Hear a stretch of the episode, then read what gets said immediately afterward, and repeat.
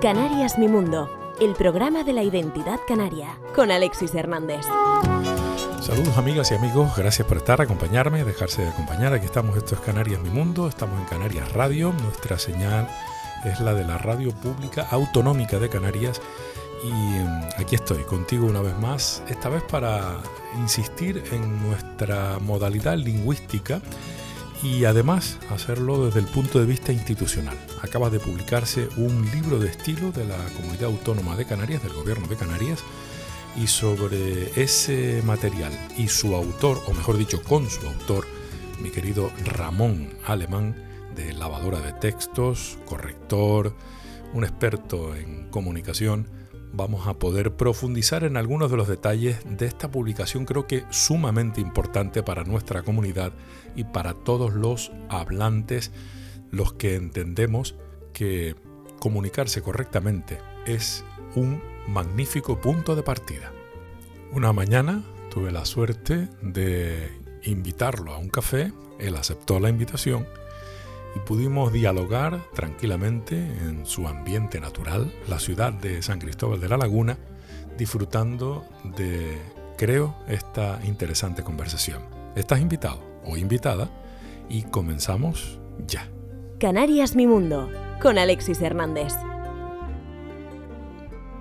Ramón, ¿por qué hace falta un libro de estilo a una organización como un gobierno autonómico? Bueno, pues porque un libro de estilo es una herramienta que sirve para poner un poquito de orden en un colectivo de personas que escriben, entre otras cosas, entre otras muchas cosas. En el gobierno de Canarias se hacen muchas cosas y una de las cosas que se hace es escribir y también hablar, comunicarse. Entonces cada cual tiene sus manías, sus tics, sus modos, su, estilo y, y son muy libres cada cual de tener un estilo propio, pero hay determinadas cuestiones en las que hay que tratar de dar una imagen corporativa, digamos. Entonces, por ejemplo, si se decide que, al fenómeno de la migración se le llama migración y no inmigración, porque es un concepto, hablar de migración es un concepto más cercano a la realidad, pues todos los miembros del gobierno de Canarias deben regirse por, esa, por ese criterio. Entonces, al igual que ocurre eso, también ocurre que eh, eh, tanto en la escritura como en el habla hay una serie de errores que se repiten constantemente. Errores ortográficos, errores en el habla. Entonces un libro de estilo recoge, porque se adelanta al usuario de la lengua, sabe que, que intuye o da por sentado que el miembro, los miembros del gobierno de Canarias van a caer frecuentemente en esos errores. Entonces les dice, no hagan esto. Entonces es importante que una institución tenga un libro de estilo. De hecho, instituciones o corporaciones, iba a decir corporaciones menos importantes como el BBVA, como si el BBVA tuviera menos poder que el gobierno de Canarias que, podríamos discutirlo. No creo que sea muy discutible. pero bueno, una institución como el BBVA tiene un libro de estilo. Eh, el, periódico El País tiene un libro de estilo. El Ayuntamiento de Madrid tiene un libro de estilo. Pues a mí, el gobierno de Canarias me, preguntó si consideraba adecuado que el gobierno de Canarias tuviera un, libro de estilo y le dije que sí. Hombre, pero, eso preguntarle al zorro si quiere cuidar las gallinas, ¿no? Hombre. No, para No sé si el símil es el más adecuado. No, pero no, pero no solo porque le iba a decir que sí, evidentemente, porque porque me vino muy bien el trabajo, sino porque además, mm, yo creo que te lo he contado ya, el, yo he escrito ya otros cuatro libros que son, desde mi punto de vista, entretenidos, divertidos, eh, para pasar el rato y para divulgar la lengua. En cambio, este es un libro muy serio y muy formal, y en cambio es con el que más me he divertido escribiéndolo. O sea, que para mí fue una experiencia... ¿Por, qué, por qué, razón eh, ha sido más divertido para ti? Porque fue un reto en el sentido de que a mí me obligó a a ver cuántas cosas, cuántos asuntos debían ser tratados, de qué forma tenía que tratarlo, cómo tenía que hacer para que lo que yo pusiera en ese libro fuera realmente lo más adecuado. O sea, no era una simple aventura de decir, bueno, le voy a escribir tres ideas a esta gente que me va a pagar por escribir un libro de estilo, sino yo pensé, ¿cómo se hace un libro de estilo? Es como, fue, en el sentido, yo sé que la palabra reto es un tópico, esto es todo un reto para mí, pero es que realmente lo fue. O sea, fue sentarme delante de un ordenador, eh, poner la mente, poner un abrir un documento de Word y decir, ¿cómo se hace un libro de estilo? Me imagino que el punto de partida podía haber sido tener referentes de otros libros de estilo, ¿no? Claro, pero solamente tenía uno. No con intención de copiarlo, pero sí de inspirarte. No, claro que hay que inspirarse. Yo recurrí antes que nada... ¿Cuál era el que tenía? Ahora te lo digo, porque se merece una mención muy especial. Y así tenemos a los oyentes en vilo. No se nos van. Perfecto. Yo recurrí a la Fundeu, a un amigo, un queridísimo amigo que tengo yo en la Fundeu, que se llama Alex Herrero, y le dije, Alex, por favor, tú podrías remitirme, si tienes en PDF o, algún enlace a internet, de libros de estilo que hay de otras comunidades autónomas, de grandes organismos, por ejemplo, el Ayuntamiento de Madrid, el BBVA, etc. No sabía yo que el Ayuntamiento de Madrid y el BBVA los tenían, pero él me los envió. Me dijo, tengo esto, el manual de estilo BBVA, tengo Ayuntamiento de Madrid y tal. Pues claro, perdona que te interrumpa, deben haber matices diferencias entre el libro de estilo del país, que es un periódico, a un medio de comunicación, a un libro de, estilo de una institución oficial o de una entidad privada. Tienen, tienen elementos comunes, como lo que te comentaba antes de los errores más frecuentes en el habla y en la escritura, la ortografía, pero después hay cuestiones diferentes. Por ejemplo, cómo se debe tratar. Por ejemplo, un, banco no tiene por qué tener de especial interés en cómo se trata ante la sociedad eh, la pandemia de la COVID o cómo se trata una erupción volcánica. Eso a una, al BBVA le trae sin cuidado. Y concretamente una erupción volcánica al Ayuntamiento de Madrid le trae más que sin cuidado, porque en Madrid yo estoy seguro que no va a haber una erupción volcánica, bueno, si exceptuamos las intervenciones públicas de Díaz Ayuso, ¿no? Entonces... Ya que te cogía de paso. Ya, ya por soltarlo. Entonces, ¿qué te estaba diciendo? El punto de partida. El punto de partida. La Fundeu. ¿Qué descubrí? ¿Qué me hizo ver la Fundeu? Que, la, que, que no hay libros de estilo de comunidades autónomas, o por lo menos ellos no, las no lo encontraron. Entonces eso para mí fue eh, un pequeño problema.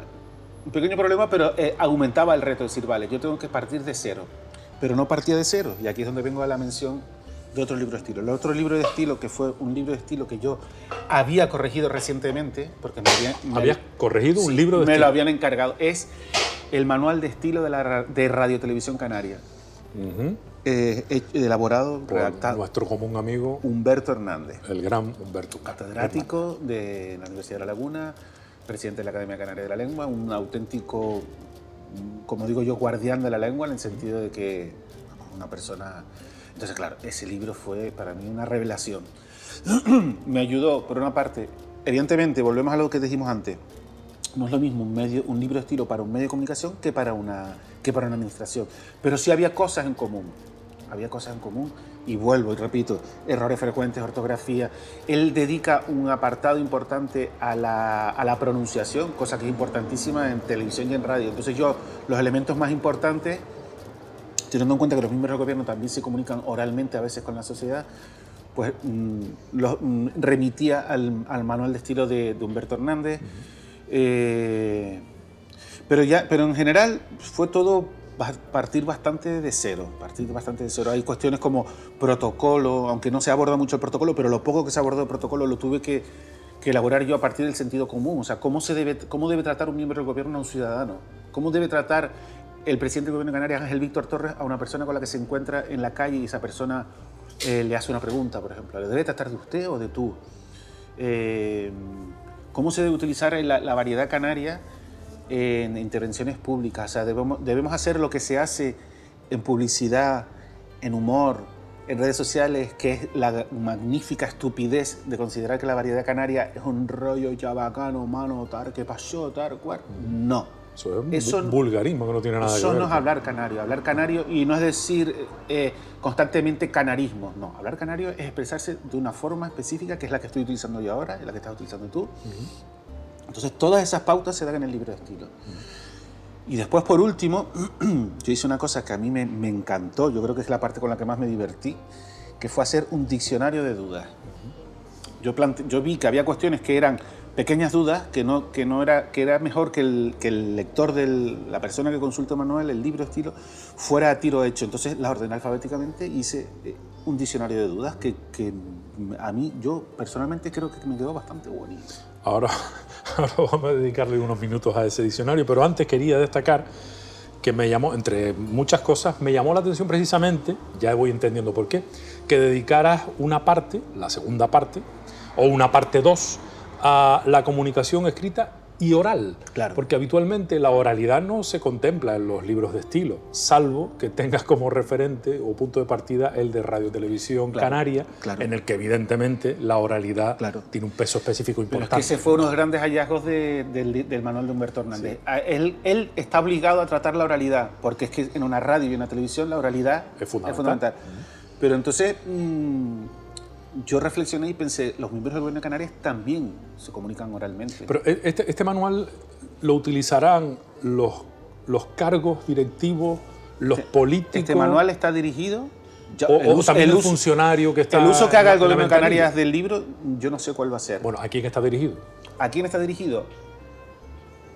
A los políticos, Primero. O sea, desde el presidente del gobierno hasta un director general, a, a miembros eh, que trabajan para el gobierno de Canarias como técnicos y asesores, me explico, periodistas, asesores, eh, periodistas y asesores fundamentalmente, son la gente que trabaja, eh, digamos, mm, cubriéndoles las espaldas o arropando al político en su, en su comunicación con la sociedad. Vamos, a, Y- y- vamos, y a, de- redu- vamos a- a reducirlo a periodistas y asesores. Y, por último, Y también, en consecuencia, son portavoces del gobierno Por de Canarias. supuesto, No solo los políticos.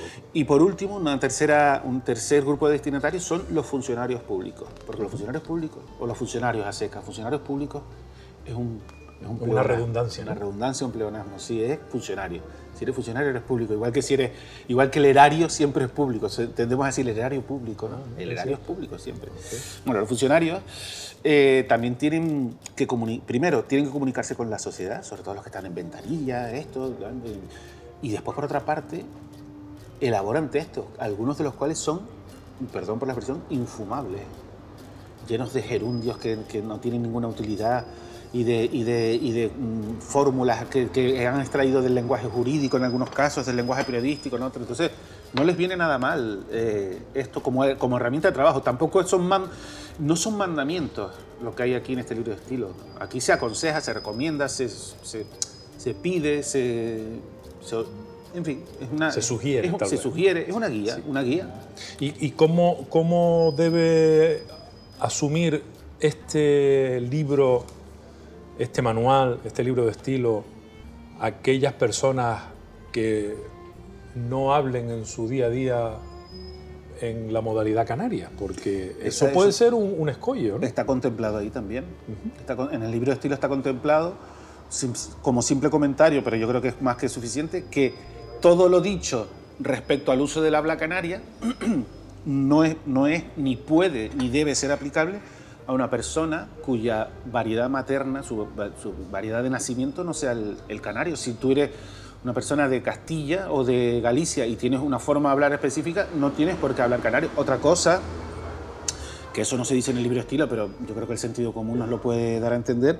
Otra cosa es que si estás en un contexto en el que todo el mundo utiliza palabras como guagua o millo, lo más apropiado sería que también la utilizaras.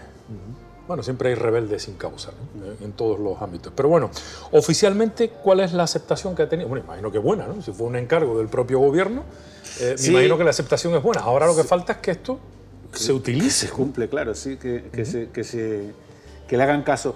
No, la aceptación fue bastante buena, sobre todo, eh, digamos, en los medios de comunicación llamó bastante la atención en, en- en- justo al final de las Navidades, en enero. Eh, se hicieron bastante eco de que el- había salido este libro y bueno, a mí me llamaron algunos medios, me llamaste tú y por eso estoy aquí también. Ujú. Y yo sé que concretamente el, el- el presidente del gobierno de Canarias, el Víctor Torres, lo dice en la introducción, le parecía una obra que era necesaria y que, que consideraba que iba a mejorar bastante la comunicación del gobierno con, el, con el- la sociedad. Y de hecho, tengo entendido que, que el gobierno de Canarias tenía la intención de hacer un, un acto como de, de- de bautizo ante los medios, con la presencia del presidente, incluso... Que está pendiente todavía. Claro, ¿qué es lo que ocurrió? Que, que el- en- entró en nuestras vidas el Omicron, la Omicron, esta- este capítulo de, de la COVID. Sí, sí, sí, no, pero fue, fue justo en esos días en los que, justo antes de las Navidades, que la cosa se puso, Era la, la sexta ola, creo que, sí, que se la puso que la cosa muy, muy fea. Entonces el gobierno de Canarias dijo, vamos a dejar esto Vale. de momento aparcado y ahí está. Hombre, Ángel Víctor Torres es normal que haya aceptado esto con todo el cariño del mundo, eh, incluso que lo haya impulsado, porque su primer amor fue la lengua, precisamente. Claro, ¿no? es filólogo, sí, sí, Filólogo, sí, sí. señor. Eh, ah, hay un aspecto eh, interesante ¿Qué recorrido tiene un libro de estilo, Ramón, hasta donde tú sepas? Es decir, tú lo has elaborado, lo has redactado, ya está publicado, me imagino que habrán ediciones posteriores con correcciones, con, eh, con otro tipo de materia que se puede incluir. Pero claro, ¿cómo hace el gobierno para que este libro llegue a todas las personas que deben tener mm, por lo menos conocimiento de lo que en él se sugiere. Bueno, eso queda fuera de, mi, de mis competencias, digamos. Lo que yo te puedo decir es que el gobierno de Canarias eh, imprimió 200 ejemplares, que dentro del propio gobierno de Canarias eh, hubo personas que, tuvieron, que ya han, tenido conocimiento de que el libro estilo tiene, existe y, y lo han solicitado pero sobre todo, y esto es lo más importante, a mí la Dirección General de Comunicación del Gobierno de Canarias, que fue la que me encargó este libro, también me encargó, y eso es algo que está ahora mismo en camino, en estos días, que el libro, y además esto es algo importantísimo, que, que hubiera una versión electrónica. Una no, varias. Claro. PUB, Kindle, PDF. Eso significará que el libro se va a, a multiplicar de forma virtual y podrá estar en los ordenadores de todos los funcionarios, de todos los políticos, incluso de personas de fuera del Gobierno de Canarias, porque a mí me lo han pedido personas de, fuera del Gobierno de Canarias me han dicho que les, les, parecería útil tener una obra de esas en su, encima de su mesa, pero de momento es un libro que no se vende. Eh, ¿Qué diferencias hay entre que hayas tú descubierto, que por lo que veo eres pionero en libros de estilo de comunidades autónomas en España? ¿Qué diferencias hay entre un libro de estilo de una institución como un gobierno, en este caso el gobierno de Canarias, y cualquier otro libro de estilo, ya no solo el periodístico, sino el de una institución como un ayuntamiento o el de una entidad privada, como decíamos, del BBV. Eh, eh, hay, me imagino que algunos matices que tú habrás tenido que descubrir. Claro, por ejemplo, el, gobierno de Canarias es un colectivo formado por personas que están al servicio del pueblo canario. Entonces, una de sus obligaciones es eh, tener una comunicación fluida y cortés con, con, el ciudadano. Eso es algo que un periodista no tiene por qué hacer. Un periodista puede ser, eh, incluso públicamente puede ser antipático, arrogante. En una rueda de prensa un periodista puede plantarle cara, desafiar a, un, a, la persona que está en la rueda de prensa, ya sea un cantante, un político, quien sea. Un miembro del gobierno no puede hacer eso. Entonces, eh, eh, no debe. Una de las cuestiones que se abordan aquí es cómo debe ser el trato del gobierno de Canarias con cualquier persona, miembro de la sociedad, ya sea un periodista, un tal. Entonces se habla de varios principios de la comunicación. Uno es el principio de cooperación de gris. Gris no gris de color, sino greece. Es un filósofo del lenguaje inglés, se llama Paul Gris. Eh, hay un principio que él estableció en su día, el principio de cooperación, que tú tienes que intentar en, tu momento, en todo momento que una conversación sea mm, en la que, eh, que en la conversación haya cooperación. Si quieres que la conversación sea mm, algo positivo. Si lo que quieres es pelear, no. Pero como el miembro del gobierno, su intención debe ser que la conversación sea fluida, debe aplicar el principio de cooperación de gris, que tiene varios, varios subprincipios, ¿no? Sea claro, no hable de lo que no sabe, eh, sea escueto, etc. Y después hay otro principio. El de la cortesía de El principio de cortesía de Lich, que establece que siempre hay que intentar ser cortés con el interlocutor, incluso aunque eso suponga sacrificios para el que habla. Entonces un político, eso es algo que los políticos saben, porque además yo creo que va en su, en su ADN, ¿no? que pues a veces tienes que hablar con, un, con una persona que está disgustada contigo, un, el presidente de una asociación de vecinos, no, pero usted... Entonces él, el político se podría tener muchísimas ganas de calentarse hablando en plata, pero su obligación es decir, tengo que recibir este golpe, tengo que callarme, y ahora para intentar negociar con él, tengo que bajar la cabeza un poco, eh, tengo que asentir con la cabeza. No, hombre, no se dan estas indicaciones de gestos y tal, pero sí la, la, filosofía. Y ahora yo tengo que poner de mi parte para, para intentar mm, volver a un plano de buen rollo, digamos. Entonces, pues todo eso es el principio, está dentro del principio de los principios de cortesía de Lich y están establecidos también en el gobierno canario. Y después, por otra parte, también está, se establece cómo, se establece que esos principios de cortesía y de cooperación también los deben aplicar los periodistas del gobierno de Canarias un periodista del gobierno de Canarias no puede, debería intentar, yo no sé hasta qué punto eso, eso se va a conseguir o no, pero debería evitar conflictos con un medio de comunicación, porque él es el intermediario entre el político y el medio de comunicación, y el medio de comunicación a su vez es el intermediario entre el político y la sociedad. Entonces él, como miembro de ese eslabón, el periodista que está trabajando para una viceconsejería, tiene que poner todo de su parte para tener una relación fluida con el medio de comunicación. Ser un buen negociador. Exacto. Tanto uno como el otro, ¿no? Exacto. Es curioso porque este, este aspecto de- del libro debe ser uno de los que más te haya costado, me parece a mí, porque se fundamenta en la oralidad, que no ha sido, hasta donde yo sé, tu fuerte hasta este momento, ¿no? Sí, pero no, no, no fue demasiado complicado, complicado porque yo esos dos principios ya los conocía. Y me parece, y son principios que yo aplico. O que Tú ya- eres negociador de toda la no, vida, yo ya los aplicaba de forma un poco espontánea. O no los aplicaba cuando quería. pero O sea, los conocías. Sí, pues yo, yo cuando me tengo que calentar me caliento. Entonces, por ejemplo, yo siempre pongo un ejemplo de no aplicación del principio de cooperación de Gris. O sea, lo importante es conocer, como me dijeron a mí cuando estudié en Bellas Artes, primero conoce las reglas, cómo se dibuja, cómo se pinta, y después haz lo que te dé la gana. La rompe si quieres. Claro, entonces, eh, una- un ejemplo del de cómo no se aplica el principio de cooperación de Gris es un texto de Julio Cortázar, el escritor argentino, que, no sé cómo se titula, pero son instrucciones para subir una escalera. Ah, sí, sí, sí, lo conozco. Y es el texto más estrambótico que te puedes imaginar, porque hay un objeto llamado pie izquierdo que usted debe situar sobre un plano, generalmente de mármol, también puede ser de piedra, de madera, al que vamos a llamar peldaño. Una vez colocado en, en- en 90 grados, tal cual, después de- debe hacer la misma operación, pero con el otro objeto que tiene situado al lado, al que llamaremos pie derecho.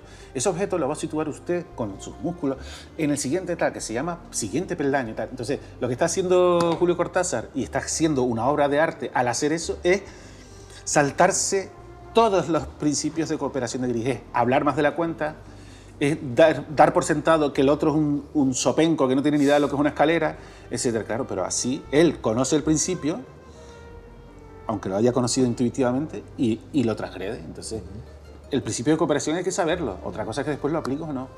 Entonces yo esos principios los conocía, el de cooperación y el de cortesía.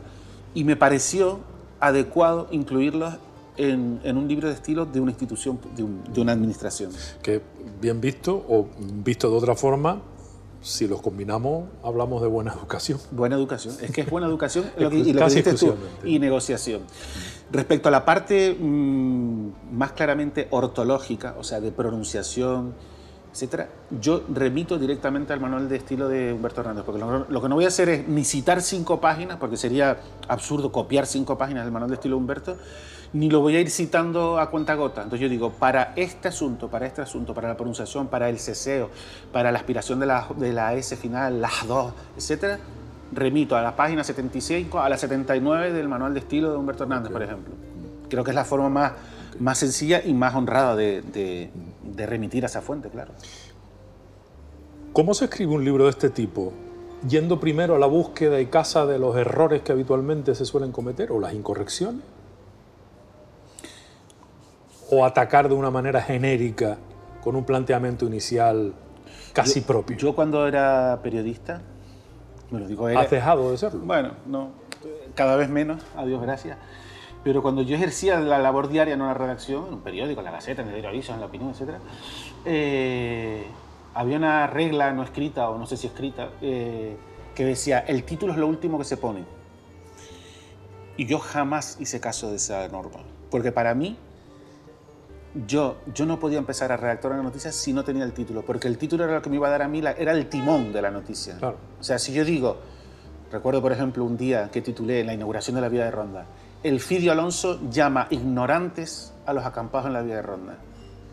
Esa es la filosofía de la noticia. Yo no quería decir, el Fidio Alonso inaugura la vía de Ronda, la vía de Ronda tendrá cuatro carriles, eh, la vía de Ronda descon- eh, descongestionará el tráfico. No, yo lo que quería decir era, el Fidio Alonso llama ignorantes a los acampados en la vía de Ronda. Un manifiesto de intenciones. ¿no? Claro, Por entonces, aquí van a ir claro, porque claro, porque además de eso de pedirle al periodista que sea objetivo, eso es una tontería. Desde luego, si ese era el titular y la noticia partió de que se iba a inaugurar o ya se estaba inaugurando. Se inauguraba ese día. Se inauguraba ese día la vía de ronda, desde luego era un punto de vista que supongo que habría sido el único que lo puso sobre el, sobre el sobre blanco, ¿no? Con el negro sobre blanco. Además, lo curioso es que ahora ya hablando de la anécdota, yo puse en el título ignorante, pero él no utilizó esa palabra. ¿Qué dijo? Él utilizó la palabra. eh, es que me va a llevar demasiado tiempo y los silencios en la radio no son buenos. A ver si la recuerdo. Bueno, a Jesús Hermida le funcionaron toda la vida. ¿eh? Que, la, que toda la campaña de los acampados era producto de la estulticia pueblerina. Estulticia. Estulticia Pues mira, pueblerina. de verdad no sé qué significa Ignorancia. estulticia. Entonces yo, yo en el titular puse, sin ponerlo entre comillas, creo, sino, digamos, traduciéndolo, el Fido Alonso dice que los acampados de Villarranda eran ignorantes y pueblerinos. Entonces, una vez que tengo ese título, yo ya sé por dónde van a ir los tiros, por dónde va a ir mi cabeza. Yo ya le ordené a mi cabeza, vete por este camino. Pues con el libro de estilo me pasó lo mismo. Yo me pasé, sin exagerarte, Pero mira, el título, el título no, no me vale, ¿no? Porque libro de no, estilo de no, gobierno no, de no, Canarias- no, no, no. El índice, me refiero al índice. Vale, Yo me vale, pasé dos meses aproximadamente dándole vueltas al índice. O sea, ¿qué quería contar yo? Punto de partida. La variedad lingüística canaria, mejor imposible. Claro. El mejor imposible lo acabo de añadir yo, por si alguien piensa que lo habías incluido. Entonces, una vez, una vez que yo tenía claro el índice y después de, ver el, manual de, Humberto, los que me envió la Fundeu, de darle vueltas para arriba, para abajo, de consultar con amigos, con familiares incluso, porque también tengo, ten- tengo la fortuna de, que dos de mis, de mis hermanas se mueven en el mundo de, de las letras y de la comunicación y tal. Entonces, mm, eh, cuando ya tuve el índice, ya era, como decía, hay una escena de la película Amadeus que a mí me encanta, Sí. que es cuando un, un empresario le dice, ¿qué pasa con, con este encargo? Que creo que era la flauta mágica. Y, Mo- y Mozart le dice, está aquí, en mi mollera. Se, se señala la cabeza y dice, está aquí en mi mollera. Pero ¿cómo que en tu mollera? Y, dice, y Mozart le dice, el resto es garabatear, garabatear, garabatear, garabatear. Pues lo mismo, ya tienes el índice, ya, ya sabes, entonces, ponerte delante del y empezar, truco, truco, truco, truco. Pues mira, te- permíteme que comparta contigo algo, eh, una anécdota, una sugerencia que me dio un amigo en aquel entonces, un amigo, bueno, todavía sigue siendo, un amigo que, que me dijo que, que por qué no escribía un libro. No voy a entrar en detalle. Bueno, pues, pues, pues. y le dije, porque la verdad es que no sé ni por dónde empezar. Da igual el, contenido del libro que fuera. Y me dijo, pues eso es fácil. Coges 20 capítulos y le pones los 20 títulos a los 20 capítulos. Y luego te pones a rellenar. Y eso me lo dijo alguien hace 20 y pico años. ¿no? Pues no es mala idea, ¿eh? Pues mira, pues un poco es algo similar a lo que hiciste tú. Lo que pasa que eh, te habrá llevado un tiempo reflexionar para ordenarlo de esta manera y además con un sentido que me parece que es absolutamente lógico. No, me llevó muchísimo tiempo. ¿no? Me llevó mucho tiempo, entre otras cosas, porque. Primero, porque si no faltaría a mi tradición, a mi, a mi idiosincrasia heredada de mi padre, que tú sabes que fue el gran orfebre lagunero Ventura Alemán, que era un señor que era proverbialmente impuntual. Hasta el punto de que una vez a él le encargaron un atril, que no se llama atril, en las iglesias se llama de otra forma, pero era un atril de plata. Y se lo encargaron, tenía que estar para el día 9 de septiembre, que es uno de los días claves, el día del descendimiento del Cristo, de la Cristo, Laguna. ¿sí? Y ese día hay una misa. Pues cuando la misa estaba empezando, entrábamos mi padre, mi hermano Ventura y yo por el pasillo del Cristo a colocar el, atril. El Cristo bajando y ustedes entrando. Pues yo eso lo heredé de mi padre. Ah, pero tú eres un hombre eh, Entonces, no. muy, ordenado. Soy ordenado e impuntual. Entonces, eh, lo cortés no quita lo valiente. Eh, Ese refrán no pega ahí. Entonces, eh, a mí me surgieron multitud de encargos y de, y de compromisos ineludibles y de esto y de lo otro. Entonces yo fui hablando, yo hablaba con Pardella, Juan Manuel Pardella, el director general de comunicación. Le decía, Juanma, esto me lo encargaron en diciembre del 19, creo. A ver, estamos en el 22. No, pues en diciembre de 2000. Sin pandemia. No, en diciembre de 2020 me lo encargaron. En plena pandemia. Sí, y entonces yo, por supuesto, yo tan, tan valiente y arriesgado como siempre, en marzo lo tienes, Bueno, más que valiente y arriesgado, tal vez optimista, ¿no? o temerario. O temerario. en marzo de 2020, en marzo lo tienes. Y en marzo, no en febrero, sino en marzo, porque lo lógico si ves que no lo vas a cumplir o que no lo has empezado, es que le digas al, al cliente, mira, vamos a dejarlo para mayo y tal. No, no, yo ya cuando el plazo se había cumplido digo, no lo tengo, vamos a ver si para junio tal. Y en junio ya lo tenía a medio hacer y le dije para septiembre. Entonces recuerdo que cogí un, car- un folio, un DIN A3 y me lo puse, lo pegué en la pared de mi oficina y puse 30 de septiembre, el libro estilo gobierno canario. Entonces lo tenía siempre ahí como una espada de Damocles amenazándome y lo entregué el 30 de septiembre. Tamaño DINA 3, con lo que Sí, sí. lo has dicho DINA 3. ¿no? Sí, sí, un señor, folio enorme. un señor trozo de papel. Folio no, DIN A3. Y, y, y lo entregué a tiempo. Lo entregué el 30 de septiembre. Y curiosamente ahí fue el gobierno de Canarias el que no le pudo meter mano, digamos, eh, en tiempo y forma porque estaba, toda la labor comunicativa del gobierno estaba centrada en ese momento en la erupción Claro. del volcán sin nombre. Y entonces, eh, mm, digamos que la cosa quedó un poquito ahí parada, sí, parada no, sino a, a pasito lento. Se maquetó, yo lo volví a corregir, porque una vez maquetado un libro hay que volver a corregir. No había tanta prisa. No, no había tanta prisa, se discutieron. Había prisa relativa en el sentido. No, vamos a ver. Había la intención de, de- de que este libro fuera una especie de, de regalo de Navidad para, para el gobierno de Canarias y para los periodistas que cubrían esa información. Ya te comenté que estaba Sí. previsto hacer un acto en el que estuviera el presidente del gobierno y tal.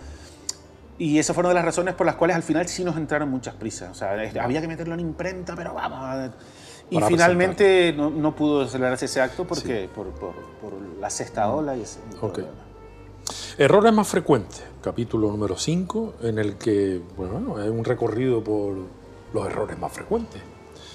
Entiendo que cuando se habla de, bueno, se habla, cuando se escribe, ¿no? Fundamentalmente. Cuando se habla y cuando se escribe. Eh, pero sobre todo eh, con, con lo que tiene que ver con la escritura, ¿no? No necesariamente, no te creas. Porque hay, por ejemplo, un, un error muy común que se da tanto en la escritura como... Dos errores, te voy a hablar de... Bueno, te, ahora te digo tres y de repente se me ocurre hasta cuatro. Te voy a decir tres ejemplos que se dan tanto en la escritura como en la Tenemos el oralidad. libro para consultarlo si, si lo Te voy, necesita. ¿no? eh, te voy a dar tres ejemplos que se cumplen tanto en la, en la escritura como en la oralidad. Eh, uso anafórico de mismo, que es el segundo que aparece aquí. Eso se Ponme da un la- ejemplo, por favor. Un ejemplo. Eh, aparcó el coche y del interior del mismo salió el Ah, presidente. ok. No, señores, no es del interior del mismo, es de su interior. Y punto. El problema es que, la, es que como decía ya la RAE en el, en el año 1970, en el esbozo de una nueva gramática, se titula así la obra, Esbozo de una nueva gramática, eh, decía que muchas personas lo toman por elegante y no pasa de mediocre. O sea, no digas el mismo. Bajó, eh, en la Plaza del Cristo era muy bonita y en el centro de la misma había una fuente. No, en el centro había una fuente, no hay que decir nada más. Hombre, eh, eh, si dijéramos el Cristo descendió por él mismo, Claro, pero... eso ya sería distinto. Claro, porque eso es... eh, Permítame la broma. No me faltaría más. Es que mismo tiene varias funciones. Puede ser comparativa, estoy en el mismo sitio en el que estaba ayer. Ahí es comparativa. Puede ser enfática, lo hago yo mismo. Perfecto. O el Cristo bajó por él mismo. Eso es enfático. Y sería una noticia, desde luego. Y, por supuesto. Y después está el anafórico, que es para repetir algo dicho antes. Anáfora significa repetición de algo dicho antes. Ok. Entonces dice, En el interior de la misma, en el interior de la misma, no, en su interior, en el interior. Bueno, vale. Otro error muy común es el infinitivo introductor. Y este se da sobre todo en la oralidad. Es más, se da tanto en la oralidad que algunos gramáticos lo denominan infinitivo radiofónico. Espero que no lo hayas cometido nunca. Y consiste en decir, por ejemplo, eh, suele ir y siempre acompañado de algún conector discursivo como por último, por otra parte, además, y es lo siguiente. ah, sí, ya sé lo que me va Por a decir. último, comunicar, añadir. Comunicar que el presidente eh, tiene la intención tal. Por último, aclarar que no se puede mm, venir con chándal. Eh, He de confesar que alguna vez se me ha escapado. Vale, entonces no es por último aclarar, es por último nos gustaría aclarar, queremos aclarar, debo aclarar, cabe aclarar. Tú no puedes, tú no puedes centrar una oración o, o- o introducir una oración con un infinitivo, porque a no ser que lo estés utilizando como sustantivo, pero que no es el caso. Te pongo un ejemplo. Amar es maravilloso. Ahí, amar es un infinitivo, pero está funcionando como sustantivo. Esa es una de las maravillas de los verbos, los ver- de las formas no personales de los verbos. Que son cosas que no nos enseñaron en el colegio y si nos lo hubieran enseñado diríamos, pero qué bonito es el idioma. Los- las formas no personales del verbo son infinitivos, gerundio y participio. Y todas ellas tienen funciones que no son propias del verbo. El infinitivo funciona como, Como un sustantivo. sustantivo. Amar es maravilloso. Comer me vuelve loco. El gerundio puede funcionar como adverbio. Lo hice corriendo. Lo hice rápidamente. Rápidamente, nadie duda que es un adverbio, entre otras cosas porque termina en mente. Lo hice rápidamente, lo hice corriendo. Y el participio funciona como adjetivo. Estoy cansado, eh, estoy sobrecogido. Esas cosas no las enseñaron nunca. Y ya No, me fui- a- mí no, de luego, creo que a ti tampoco. No, a mí no me lo enseñaron nunca. Vale. Y otro error muy común, pero que yo creo que ese es más perdonable, porque está tan extendido en, la- en el uso que, que sería complicado negarles a los hispanohablantes que lo empleen, porque vamos, la batalla está perdida, que es la siguiente estructura.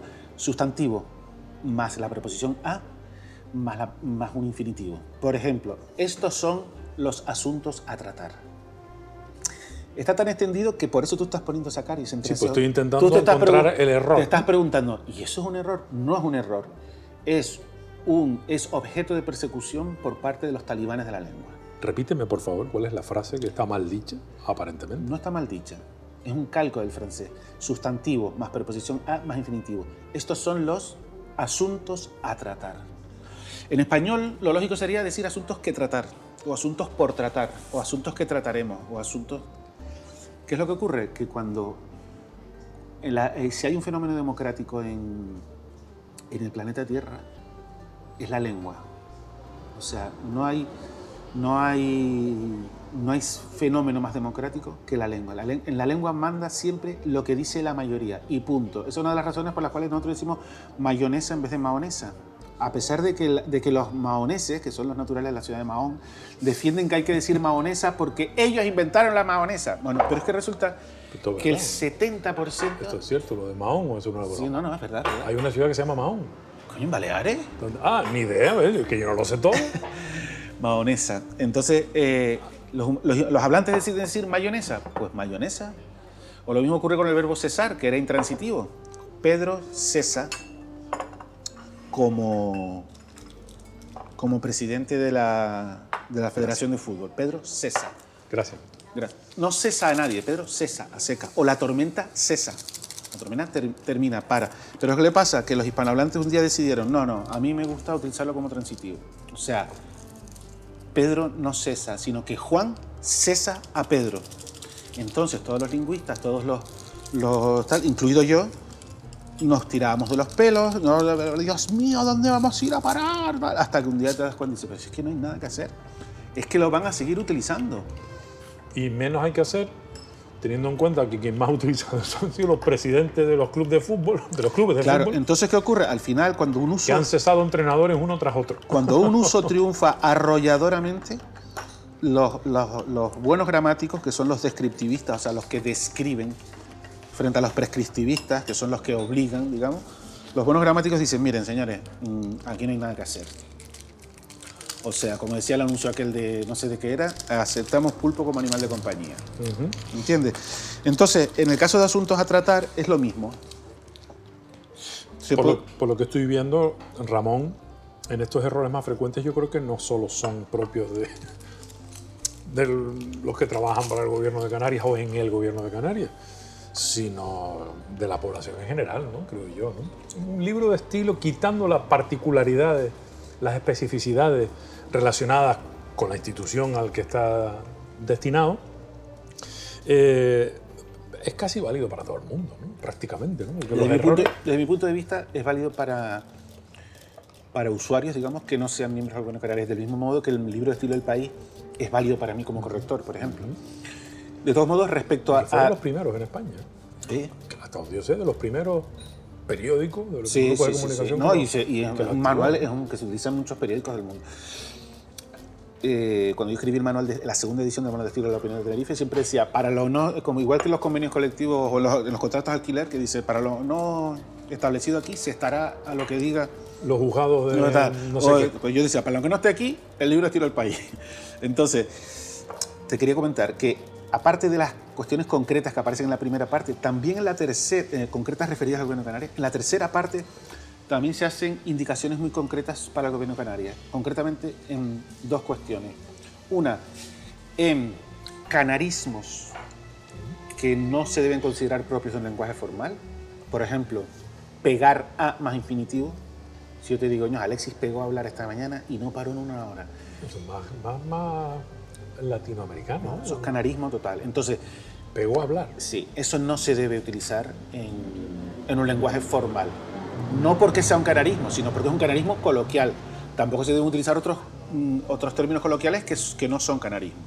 Y después, por otra parte, se dan una serie de instrucciones sobre cuestiones que no son canarismo, pero que, en las que un, que un miembro del gobierno de Canarias debe tener cuidado. Por ejemplo, desde mi punto de vista, y así está establecido en el libro estilo, un, un, miembro del gobierno de Canarias jamás debe decir la arquitecto, la médico, la técnico, sino la arquitecta, la médica y la técnica. Decir el arquitecto la arquitecto o la arquitecta no tiene nada que ver con lenguaje inclusivo, sino con el uso correcto del español. Y esto, es, uno, esto es uno de los errores que frecuentemente se cometen. Sí, sí, es que no, no hay ningún motivo para decir eh, la médico. Eh, es una palabra, un sustantivo que en español tiene masculino y femenino. El masculino se forma con la O y el femenino con la A. Y, y así con un montón de, de sustantivos relativos a oficios y a profesiones. Pues entonces no me queda claro qué es lo correcto, decir la arquitecta o el arquitecto. Si es un hombre, dices el arquitecto. Y si es una mujer, la arquitecta. Claro. Perfecto, ya me queda claro. Y la médico. o la médica. La médica, la médica. Y la técnica. Ok. Bueno, en cualquier caso hay que utilizarlo porque así es como debe utilizarse el español. Hacías referencia a la última parte de tu libro que incluye un, tú has llamado breve diccionario de dudas, pero sin embargo se lleva prácticamente la mitad de, la publicación. Este diccionario de dudas eh, tal vez sea la parte más consultada, ¿no? porque de forma inmediata podemos recurrir a, bueno, aparte de, a la parte de, las abreviaturas, que siempre son un problema, las siglas, los signos, eh, etcétera directamente al vocabulario. ¿Por qué incluir un vocabulario dentro de un manual de estilo?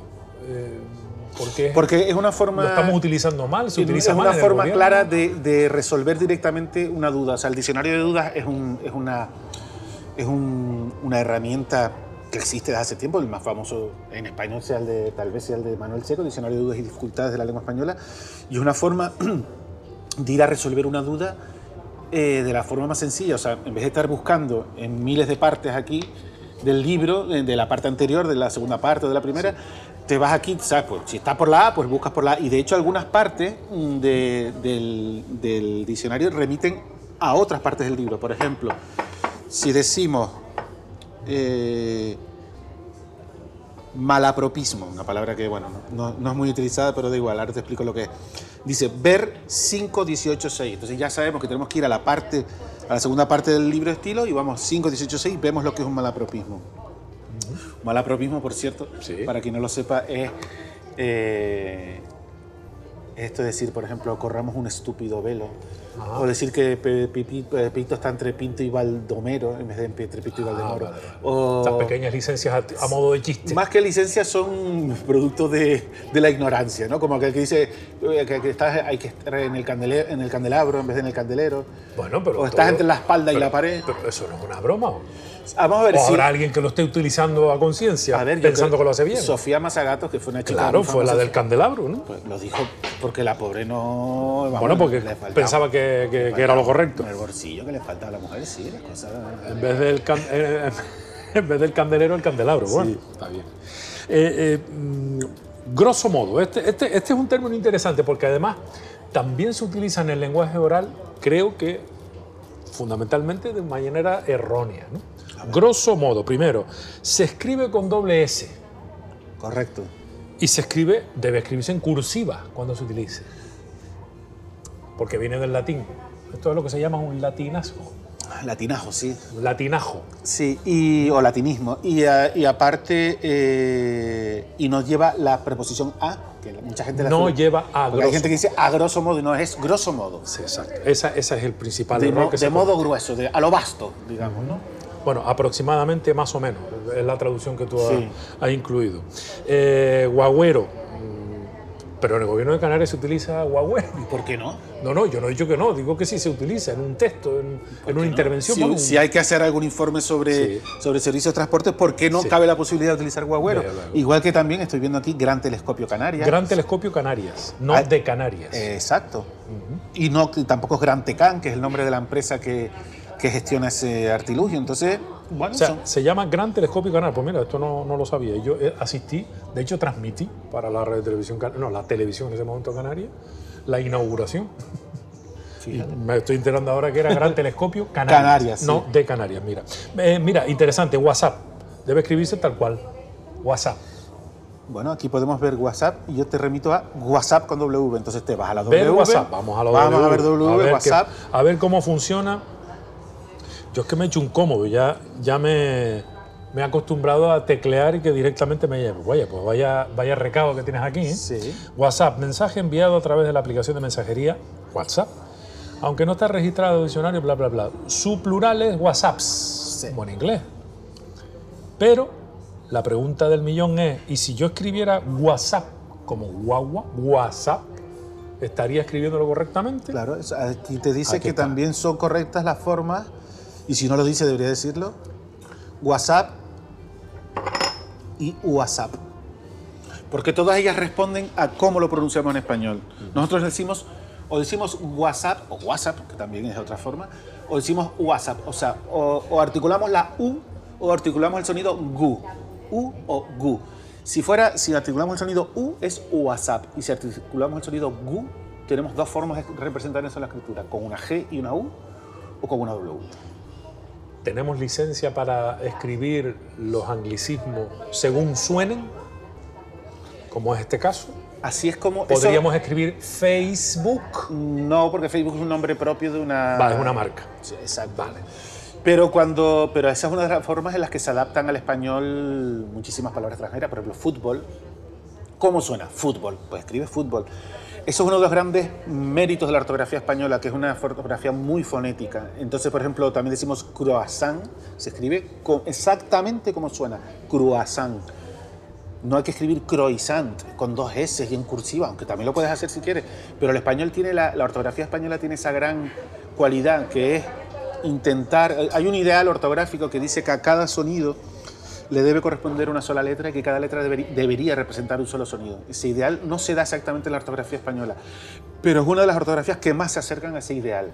O sea, tú cuando ves una palabra, eh, ya por lo general vas a tener muy pocos problemas para saber cómo se pronuncia, para saber cuál es la sílaba tónica, porque hay un sistema de acentuación que es buenísimo el nuestro. Eh, en cambio, tú ves una palabra en inglés y podrás acertar cómo se pronuncia, pero vamos, por casualidad prácticamente. Acertar, hombre. Si eres conocedor de la fonética inglesa, ¿no? Mm, pero, pero no porque la ortografía te dé esa pista. Y la, y la función de la ortografía precisamente, precisamente es esa, darte la pista, decirte cómo se debe pronunciar una palabra. Debe ser esta la obra que más te ha costado redactar, tal vez. Sí, probablemente sí, porque además eh, otros trabajos que he hecho han sido em, recopilaciones de cosas que había escrito previamente en el blog, en el blog Lavadora de Texto, etc. En este caso no, en este caso, en este caso fue sentarme a escribir un encargo completo. Y entonces sí, me llevó tiempo, fue complicado, pero como te decía al principio fue un reto, pero en el sentido auténtico de la palabra. O sea, yo dije, hay que hacerlo, se hace. Y lo hice. Y aquí estamos. Eh, ¿Quién te lo corrigió? ¿Tú mismo? Sí, yo mismo me lo corregí. Te autocorregiste. Sí, que es un error, no debería haberlo hecho así, pero bueno. Bueno. Pero como la soy, necesidad. Como soy, no, y soy un poco paranoico también. Yo dije, esto no lo va a ver más ojos que, el que los míos. ¿En serio? Sí, sí, sí, sí. No, hombre, por supuesto se lo entregué al gobierno de Canarias para que ellos lo claro, revisaran. pero no, no, estoy hablando de un corrector o corrector. No, no, no, no, no. No, eh, no, no pasó por otros ojos. O sea, fue corregido por lavadora de texto. Correcto. Sí, todo, todo el trabajo de de, digamos, de producción del libro de, lavadora de texto. Okay. Y de sus colaboradores, claro. La maquetación la hizo un chico que es amigo mío, Iván Marrero, que colabora con lavadora de textos a veces. La cubierta... ¿Este diseño de quién es? El diseño de la cubierta, la idea en un principio, digamos, podríamos decir que fue mía, es que lo de meter el, No, eso te explico ahora. Eh, la idea en un principio fue mía, pero después ahí intervinieron dos personas, mi hermano Ventura Alemán, que es dibujante y, pintor y escultor, e Iván Marrero, el diseñador de, del el que hizo la maquetación del libro. Esta imagen, mm, que para que la gente lo sepan, es una pluma, la parte final de una pluma estilográfica, cuya línea, esa línea por la que se supone que cae la tinta, es un puerto USB con un cable. Esa imagen es una imagen que está eh, disponible en internet como licencia libre. Libre, la puede utilizar cualquiera, no hay que citar tampoco. Pero, ¿por qué esto? Bueno, ¿por qué la plumilla y, la pluma y, el USB? pues porque, porque aquí también se hace una referencia importantísima a la comunicación digital.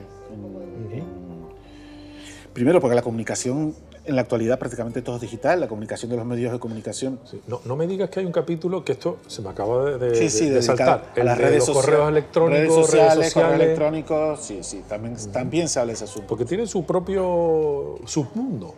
En el mundo de la comunicación. Tiene su mundo, pero en el fondo mm, no dejan de ser más que un, sistema de comunicación, con lo cual, bueno, hay una serie de pautas que se dan, tanto de ortográficas como de otro tipo, pero se le recuerda siempre al miembro del gobierno de Canarias que no, que no puede olvidar que, que, en la, que, en una red social como Twitter, por ejemplo, tiene que mantener la misma compostura que mantiene en el Parlamento, si es que la mantiene el Parlamento, que se supone que sí. Eh, bueno, entonces, digamos que, en este libro estilo hay una, cierta referencia a las redes sociales y me pareció, y sobre todo porque la comunicación ahora en la actualidad... Mm, por ejemplo, las notas de prensa, todo esto circula a través de los de, de, de, del correo electrónico, tal, todo, todo actualmente es digital, o sea que actualmente el estilo es un debe incluir debe incluir eh, siempre eh, un puerto USB. Eso está clarísimo. Sí. Es curioso que el, el, el, gobierno de Canarias se constituyera el primer gobierno, te hablo de memoria, pero fue en el 80 y cuando se construyó, sí, el Jerónimo Saavedra, sí. Sí, que presidió Jerónimo No sé si fue el 82 o el 83 el primer gobierno. Yo creo que fue el 83. El, el, autonómica, propiamente dicho, 83, creo, creo. Sí, eh, que fue cuando se aprobó el estatuto ¿no? de autonomía. Estoy hablando de memoria, sé que estamos hablando de por ahí, de 82, 83, 84. no, creo que fue el 83. 83. Eh, han pasado muchos años entonces. 30. ¿no? No se habían planteado. Un abrir y cerrar de ojos. Yo no sé si anteriormente hubo algún. Algún intento de, de publicar un libro. A lo mejor no se lo habían planteado como, tal.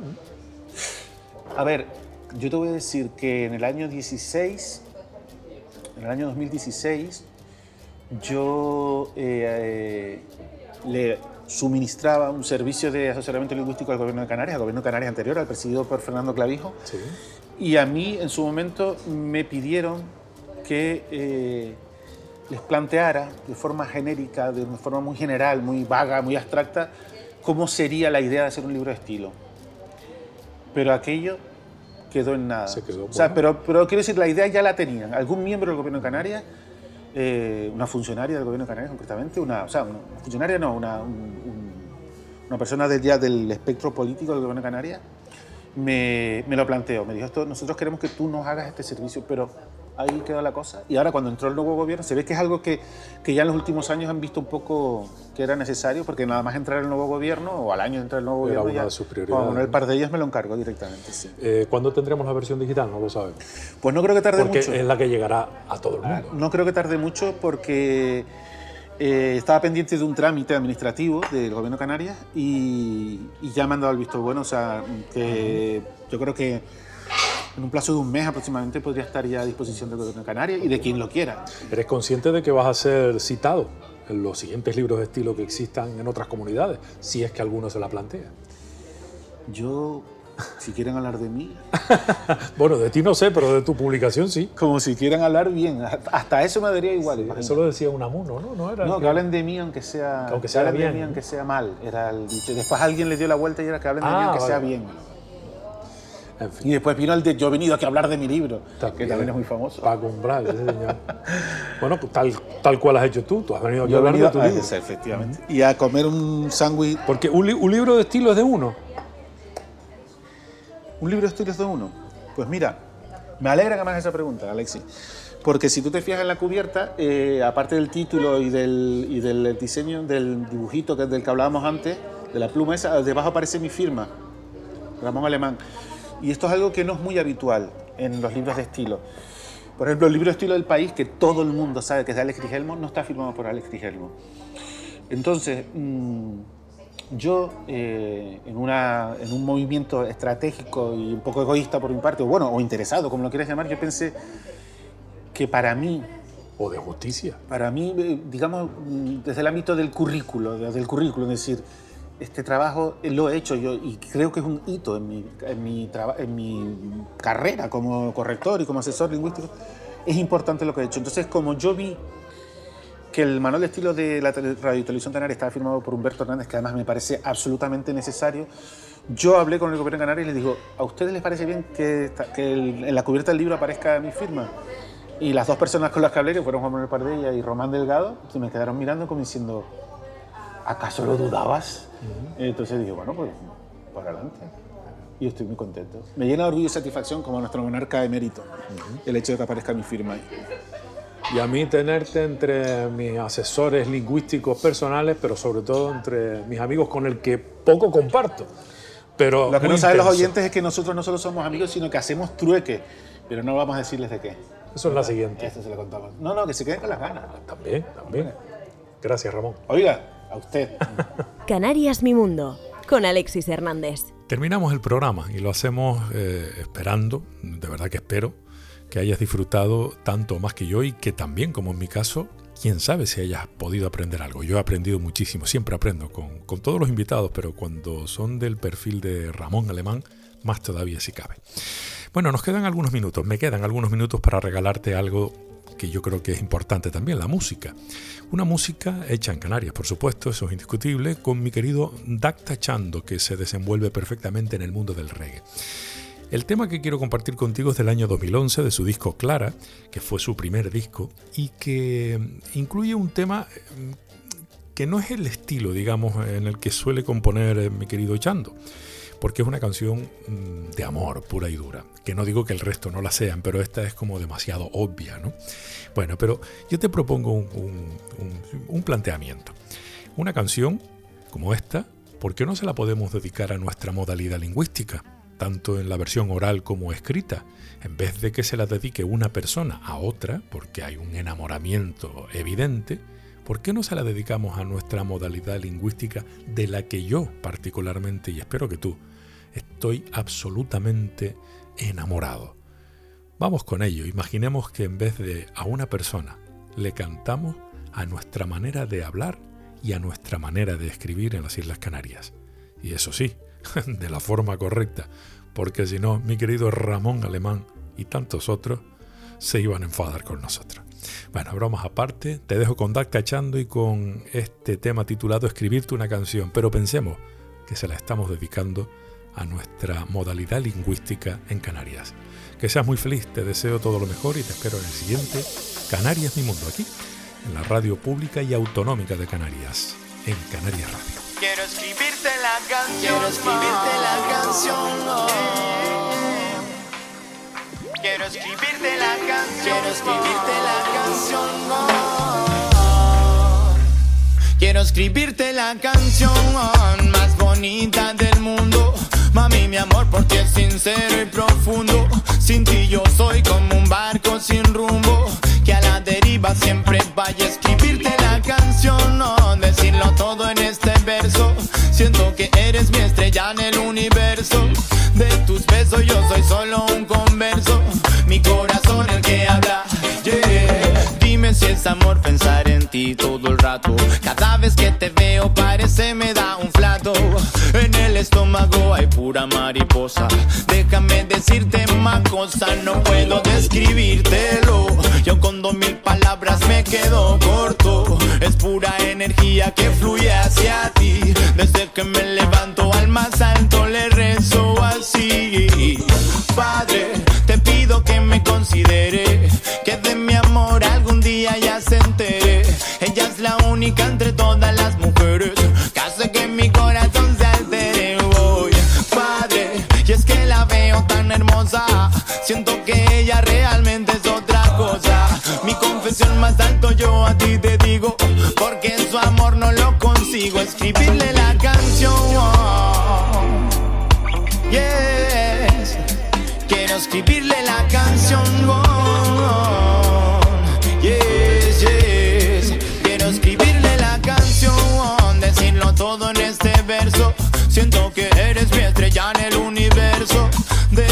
besos yo soy solo un converso. Mi corazón el que habla.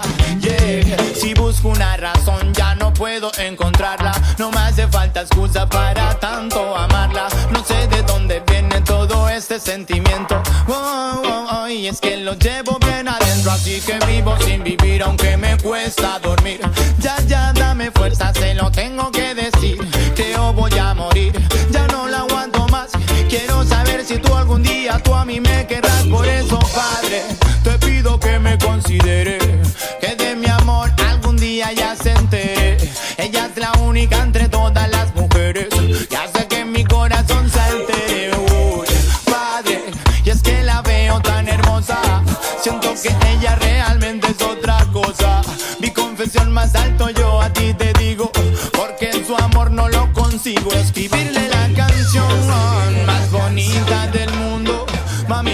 Porque es sincero y profundo.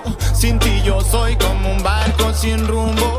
Que a la deriva siempre vaya a escribirle la canción. ah, decirlo todo en este verso. Siento que eres mi estrella en el universo.